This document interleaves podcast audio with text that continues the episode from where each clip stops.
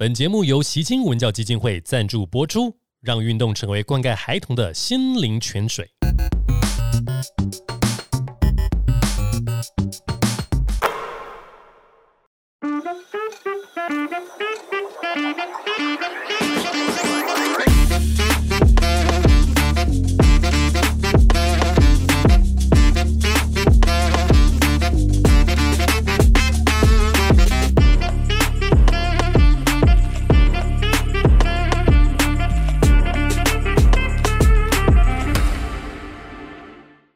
大学有很多的外籍生，那像我们球队就有一个叫阿拉桑的，是。哦，那这个人呢，他是来自于非洲的国家，算是比较贫穷的一个地方。孩子是很认真啊，但是也有一些状况，所以我想问一下老师，就是说阿拉桑来到这支球队，就我们来我们台一大有一些文化上的一个冲击，那这包含呢从训练的一些状况哦，那再来一个就是生活上的一些问题，是在我眼里面就是说。大家跟他处在不同的条件了。那你在台湾，你如果球打不好，可能有人安慰你，你还有别的事可以做。对。那对于这种离乡背景的孩子来说呢，他就是赌一个，他就要靠篮球去颠覆他的人生。是。所以当然他在整体自律性跟在场上的态度，我觉得还是比本土球员来的积极，这没话说。可是这种积极就产生一种很大的文化冲击。是对。老师可以大概跟大家分享一下，就是外籍生拿以阿拉桑为例的话，就是老师有看到哪些东西？阿拉桑是一个很好的例子，就是说，因为他差不多十九岁离乡背景来到台湾，那他的成长的国家跟我们台湾是完全两个不同的世界，因为他信回教。是在阿拉桑大概有他刚来的时候，他有一点，他其实以我现在回想，大概上学期一直到联赛刚开始打的时候，其实他还是在建构他对我们台湾的了解。哦，他还在了解。对我们讲说了解，就是他还在学习。比如说，我们台湾的生活方式是他的个性，我们说他比较窄了，他不会想往往外跑，所以所以他完全 focus 在篮球上面。嗯，呃，这是其一啊，其二就是他对我们的篮球场上的习惯，他完全跟我们的球员就是不一样，他会跟裁判要要犯规啊，我们这边根本就不流行这样子。是，哎，那然后牵涉到他的个性，他也会比较有时候会爆冲，爆冲。哎，那那这个爆冲其实后来改善的非常好，因为我们就教他一些方法，嗯，啊，那教练也很宽容，就是就是也跟教练沟通说他会爆冲，那他爆冲他需要一个空间暂停，就是一个空间给他冷却下来，嗯，那他后来冷却的时间越来越短，嗯，这很明显就是到了复赛的时候，他几乎已经爆冲的情况几乎都已经降到没有了，哎，这个这个是其一。啊，其二就是。他也就是慢慢的了解，就是建立他的对我们台湾的了解，然后融入我们台湾这边的生活方式，嗯嗯，哎，包括我们的训练方式，嗯，对他来说是很大的进步。对，阿拉桑确实是一个蛮蛮蛮不简单的一个。对了，因为都是老师这边在辅导的。第一个语言也要靠老师啊。平常跟他哈拉或教他做一些事情还可以，你真的要去安抚他的心理，所以说实话，那也是有点难度。对，点难。所以也要也都是靠老师。我阿拉桑他有一个，他只是限受限于语言，其实他是有领导天分。是。就我们说比赛的时候，他他那时候受伤没有办法上场，然后他去对着每一个队友在那边讲话。就很诚恳的，然后听得出来是他在讲鼓励的话。哦，我就问我们台湾的球员说：“阿拉桑跟你讲什么？”他就跟我讲一些鼓励的话。我说：“你听得懂啊？”我我听不懂英文。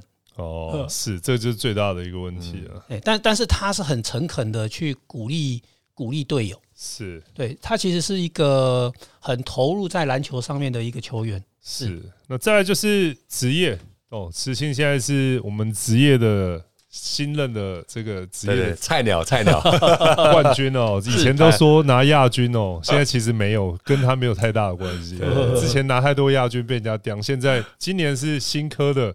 第一年到职业就当了，这拿了总冠军，是对对对的教练，教练团里面的重要的角色。嗯嗯，有没有什么问题要问一下老师？职业跟学生篮球有什么比较大的一个差距啊？嗯，就我就是之前刚进职业赛嘛，因为我觉得我们就跟了一个很优秀的一个团队嘛，其实大家各司其职。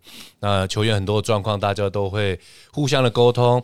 然后又跟老师讲的，我们球队是蛮运气蛮好的，我们就有像曾文鼎是。跟伟汉，还有我们外籍的球员，他就是比较属于会主动去关心你的队友，是。或者是主主动去安慰，所以有时候就是他们有之间一些沟通，他们就会主动会去讲。是，但不过有一点，我想跟老师请教，就是因为我觉得球员就两个，不管是什么年纪，是。就他蛮会 care 的，就上场时间是。跟他被换下来的时候，他不太能接受，是，所以我就会想跟老师请教的时候，比如说你看到一个能力非常好的，那可能因为是球场上的状况。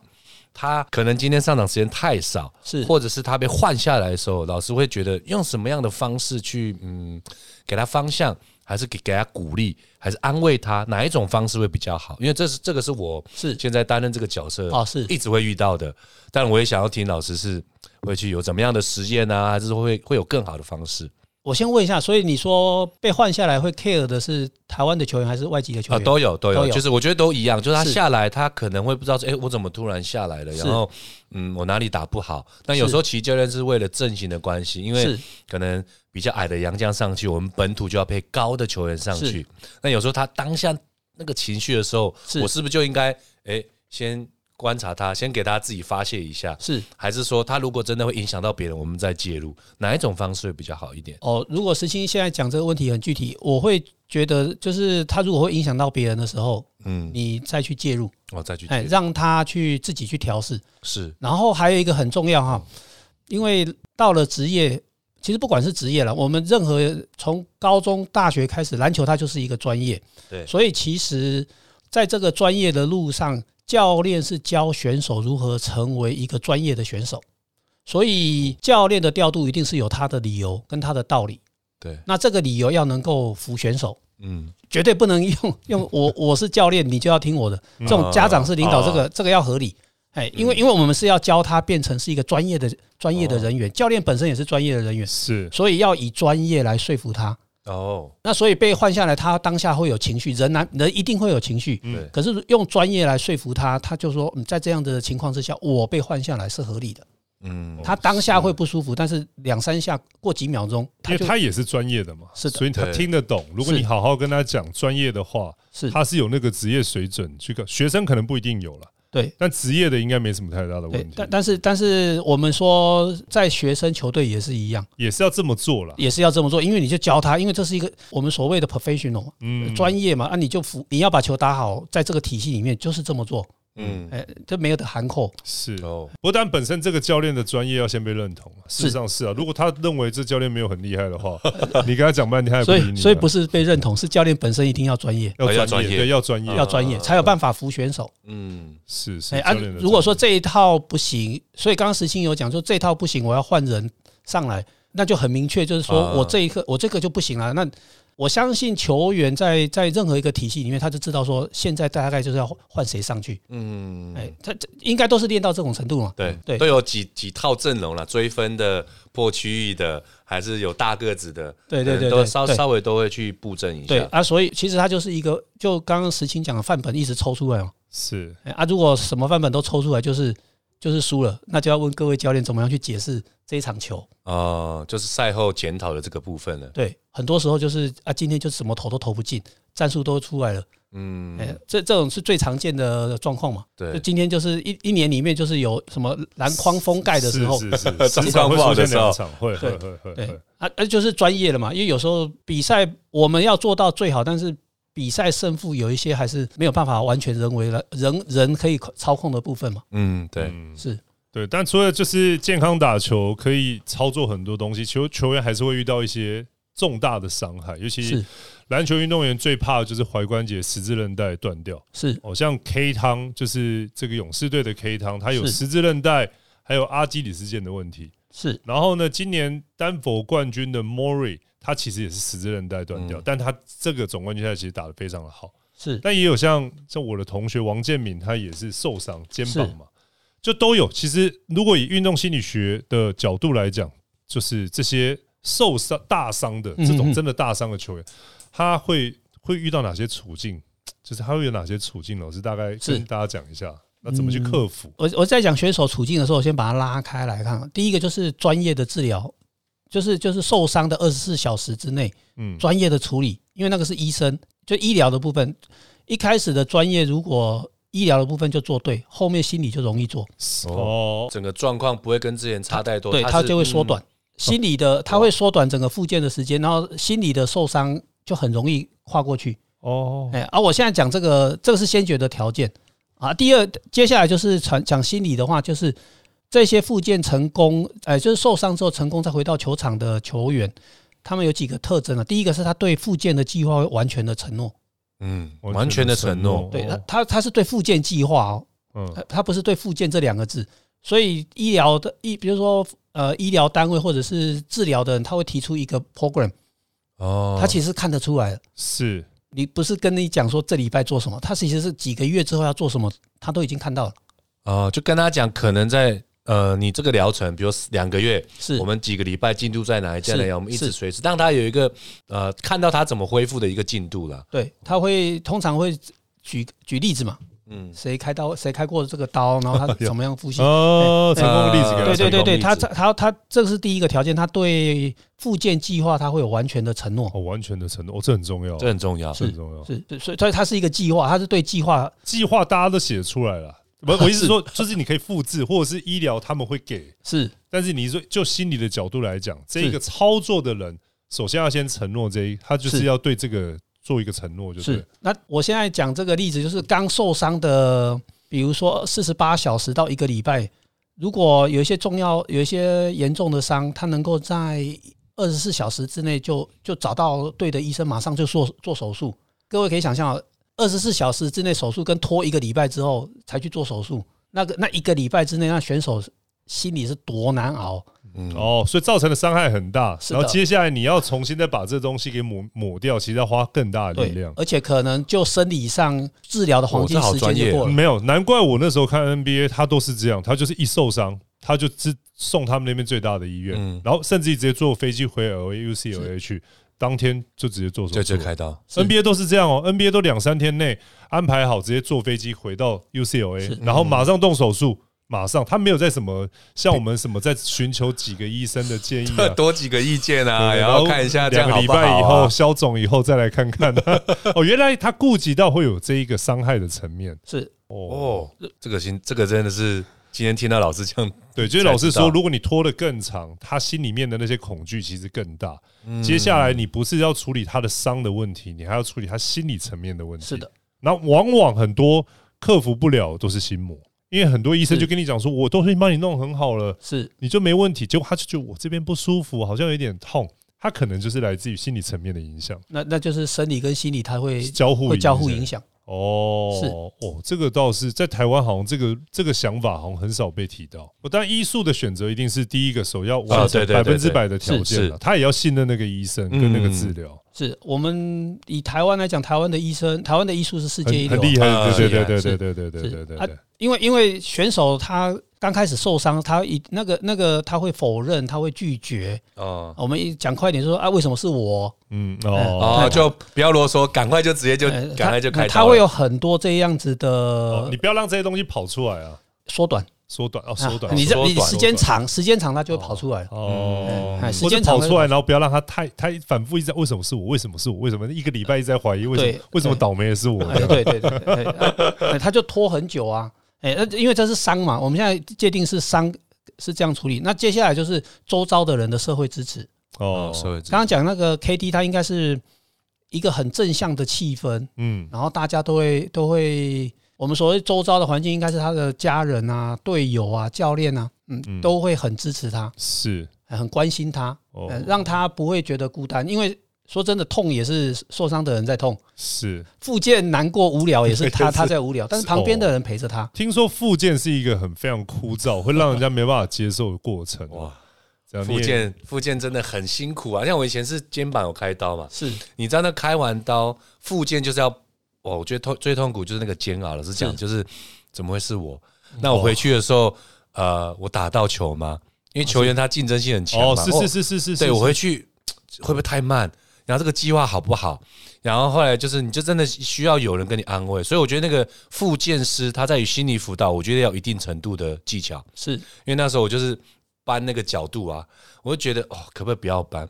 我们那时候是文哥嘛，那时候打琴的时哦。候，说石青你还是要，我说你现在很辛苦的搬，那你搬的角度越开，第一个很快可以恢复，然后第二个你之后的投篮动作不会被影响那么多是，他就会很明明确的跟我讲，然后就好，那来吧，他就会一直搬，哇，那个很痛，因为你知道那种关节的打开那个角度是痛到那个心脏，你知道吗？所以其实就是很多，其实我觉得有复健师也还蛮重要。如果真的球员要受伤回到球场上的话，他的一些心理的辅导是的，技巧要有。那那林书豪看起来就是一个成功的案例啊。嗯，是，因为他说可以灌篮到什么，现在说不能灌篮，我现在才知道。他说他已经不能灌篮了。他说上次不知道在纽约还哪边的比赛的时候，他摔断他的腿的时候，哦是他就再也没办法灌篮了，就还可以打成这样。是所以个人特质，那就是说，如果跳不起来，那没那就是个人特质。因为他他来到了台湾打比赛以后，把一支垫底的球队 带到基本上差点进到 季后赛，差一点好像差一场球赛嗯进阶季后赛。是这一个人的渲染力可以这么大，所以在心理运动心理学的层面来讲，一个运动员在团队里面他的特质是什么，可以产生我们所谓的化学化学效应。是对，就林书豪来说，他是一个很好的例子。我们就他这个人来说啊，他他因为那个我我是跟林书豪是没有接触过，但是他弟弟我有接触过，是。他们是很虔诚的基督教徒，是，所以我在理解他，他是有很虔诚的宗教信仰。嗯，宗教信仰虔诚的人，他他他的想法会会很坚定。然后第二个是，就我所了解，听一些球员在说，其实林书豪非常的正面，他不会批评，然后不抱怨，嗯然后多采取鼓励的方式。对，哦我们看到都是这样子，真的是这样。我们看到都是这样。是啊，这个会跟他的宗教会扯上关系，哦，因为他有很虔诚的宗教信仰。是然后接下来是是他会以身作则，他会带着那些比较打不到球的板凳一起练球。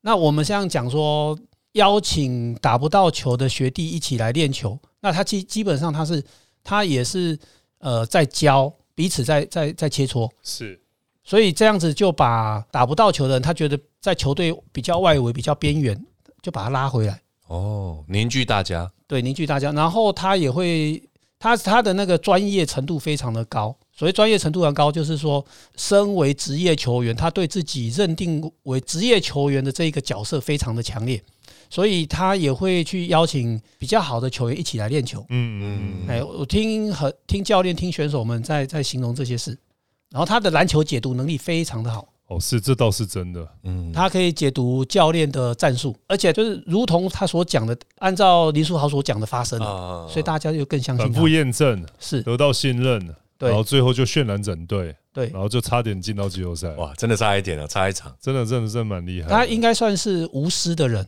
嗯我我们的文化里面比较缺这样子的东西，就是其实我们都想到自己嘛，哈。对，他这种想法就是说，我们都想到，因为就是说人都是自私的，这是一定的。可是篮球它不是个人运动，它是团队运动，所以如何让整个团队上去？所以他第一个就是个人要愿意冒险，是我愿意相信你，你才会相信我，这样子我们才会上去。哦，嗯，可是如果我就担心说，比如说我我对伯伦好，伯伦会不会害我？那这样子很难，我们两个建立信任的关系。哦，哎这个一样反映在教练的用人身上。如果我我不相信伯伦，那伯伦上去打，那一球两球不好，我就把你换下来。哦，那球员就很难跟教练形成信任的关系对对对，啊。其实篮球它它，我现在讲这个就是篮球最跟个人项目最不最大不同的地方，就是要人要愿意冒险。我想这个冒险是冒着被背叛的风险。中场休息时间，为你带来最温暖的习青文教基金会。习青基金会长期关怀彰化地区的偏乡小学，陪伴孩子们面对生活上遇到的难题，透过运动，让孩子们的成长过程中充满着正面能量，并且拥有强壮的心理素质，面对生活中的各种挑战。哦，在团队运动要有这个心态，愿意冒险，愿意冒冒险。冒着被背叛的风险。对对，就是我哎呦我我我愿意我我愿意相信你，嗯。你相信我，我们就一起往上。，OK，哦，这个在团队运动里面这个很重要，很重要看思清现在笔记笔记，我一直在笔记，今天来我一直在笔记。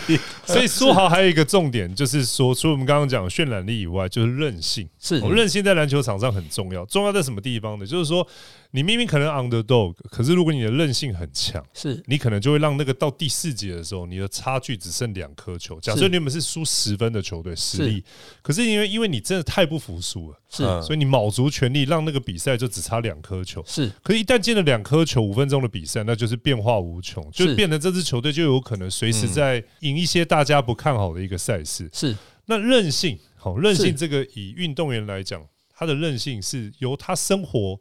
带到球场上的，还是说 这怎么去提升这个韧性的部分？这很重要。其实你有韧性的球队，差不到什么地方。是这个，这个是这是一个大灾问。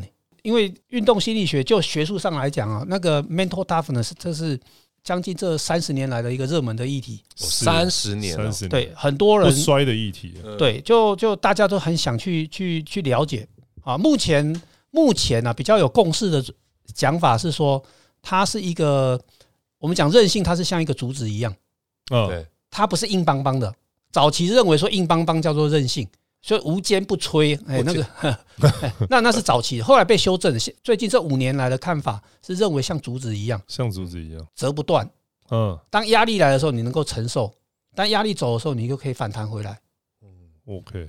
我讲这样比较悬哈，就是说在场上的话，心理韧性就是，如果以篮球来讲，就想尽办法把对方弄下来。对，嗯，这样子竞争，竞争，OK，所以任性有时候是一个态度，它不不见得是一个你本身心理素质的层面，它就是一个想要的一个，是的，不服输的一个过程，是就是一个任性，然后然后想尽办法要赢，想尽办法要赢，对，然后听起来就是也不怕输球，或者说不怕自己做不好。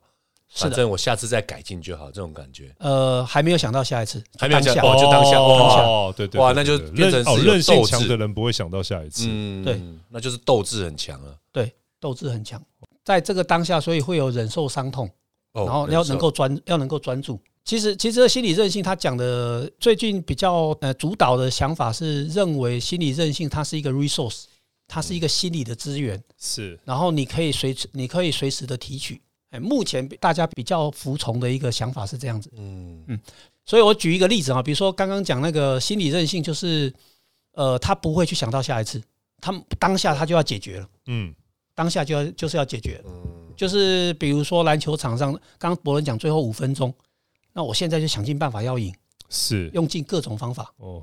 我这这这这这真的算是一个很很重要的东西啊！重要在篮球上很重要的东西。那除了球员以外，再就是教练也扛了很大的压力。对，是回家睡眠睡不着，睡不着，还是像石青这样被凑了几年了。今年又好不容易洗刷了这个，其实有时候是整个大家一起的状况，不能压在一个总教练身上。不然输球每次都叫那个那个人扛啊，是他也扛了好几年了。是。这个也是辅导的其中一个对象嘛？是。那一般来讲，教练会怎么辅导？假设我们以慈青的案例，就是过去亚军拿的比较多哈，我们就这样讲。是你常常在教我的嘛？你你不能因为赢一分的人就叫棒棒，输一分的人就罪该万死。啊，你们两个之间只差一颗球，是那颗球，你说技术也不是技术，你说战术也不是战术，但是你就是那一分。你就该死一分，你就是哇，就是升天。是那这种遇到这种状况，石青之前，因为现在可以讲，你这样拿今年拿冠军，看是不是需要社会支持？像老师温暖的支持，老老老师会怎么去辅导这种？就是都差那么一点点临门一脚的。如果以石青的例子，那真的就是因为因为他都已经发生了，对，他就已经发生了，发生了，对啊，他已经发生。不过这个这个就是说比赛哈，我们讲说运动，它之所以很吸引人的地方，就是它不是赢就是输。在其他的行业，你很难找得到这样子的工作。是是，所以，我们我们的绩效是非常的明显，要么就是有，要么就是没有。嗯，而我们人都是不满足哈。刚刚比如说你第一次第二名还不错，哎，可是连续几次第二名啊，哎，那那就提高了大家对你的期望。他都忘记后面还有二三十二三十名的了。对对对对对，这个就是教练工作的压力来源之一啦。是，有时候我们说这个今年的球员不是那么棒，但是可以打到第二名，哇，那就。非常的高兴，哎，这个这其实是教练的压力之一啊。如果要从事这样子的工作，就只能去接受面对接受这样的魅力哦。那就因为因为相对的嘛，如果你赢人家一分的时候，你那个爽度也很高。对，这种东西就是这样。赢一分就是赢啊，对不对？对啊，你你相对你得到的接下来的那些所有的赞赏跟社会的支持，是其实相对也是因为那一分就大很多。是是有有没有可能因为？教练的薪水很高，所以在台湾没有说服你就继续凹下去。哦，我觉得我自己的心境啊，我那时候就是会想说，就是这次没完成，下次再来完成啊。是，然后就是如果。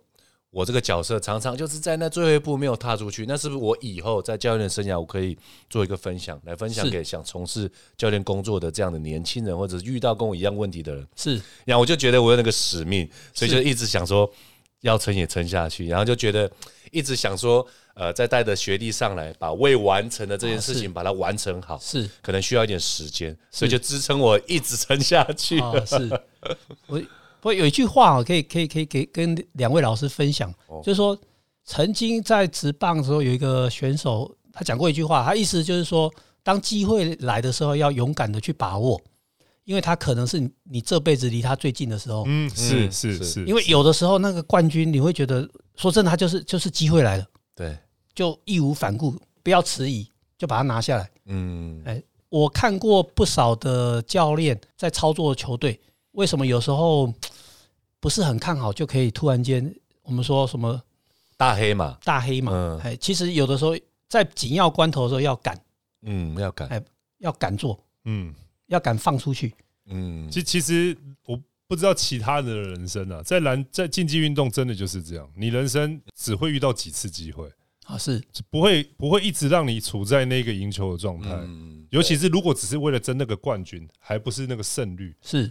你要争那个冠军，其实一生不会有几次的机会，那你就是把握住，把握住，你出现就要把握，没了你会很多变化嘛。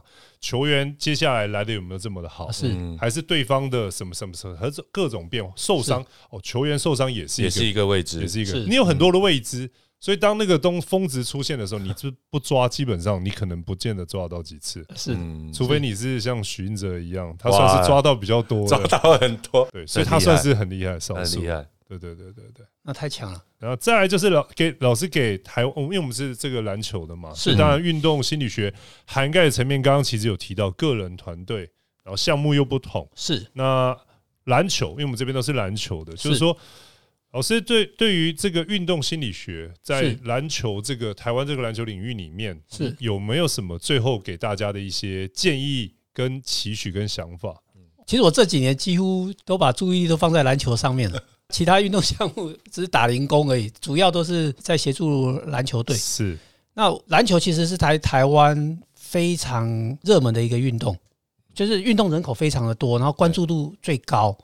那篮球如果站在我运动心理的立场来看的话，我觉得其实它非常的容易推广，然后环境的限制很很小，所以才会有那么多人喜欢打篮球。